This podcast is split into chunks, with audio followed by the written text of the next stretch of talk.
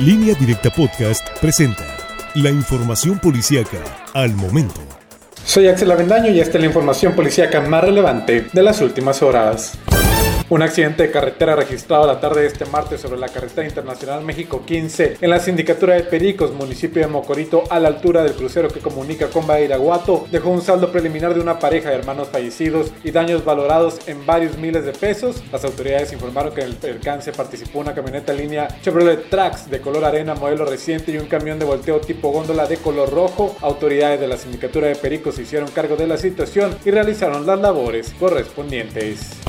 Eran de nacionalidad argentina y chilena las personas que el pasado domingo fueron asesinadas y abandonadas en maletas sobre un camino de terracería y lleno de basura en el ejido El Venadillo al norte de la ciudad de Mazatlán. Informes extraoficiales detallan que las víctimas eran Oscar Fabián N de 30 años y Cristian Ignacio de 29 y ambos extranjeros arribaron al puerto con la intención de hacer negocios. Entre los detalles se dijo que ambos fueron privados de la libertad la madrugada del domingo 28 de junio en el fraccionamiento Villa Carey, cerca del sitio donde fueron abandonados. Hasta el momento se desconoce cuántas personas participaron en este delito.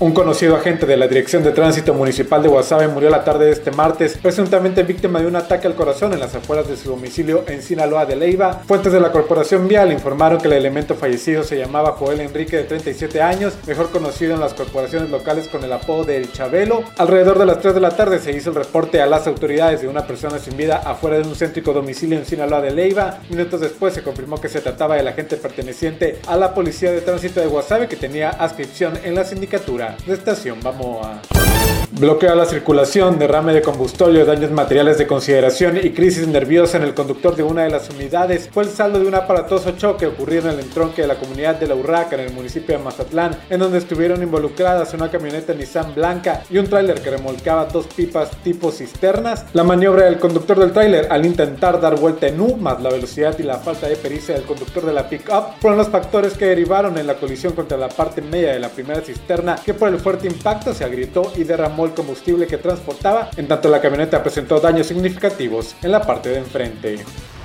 Más información en línea directa portal.com.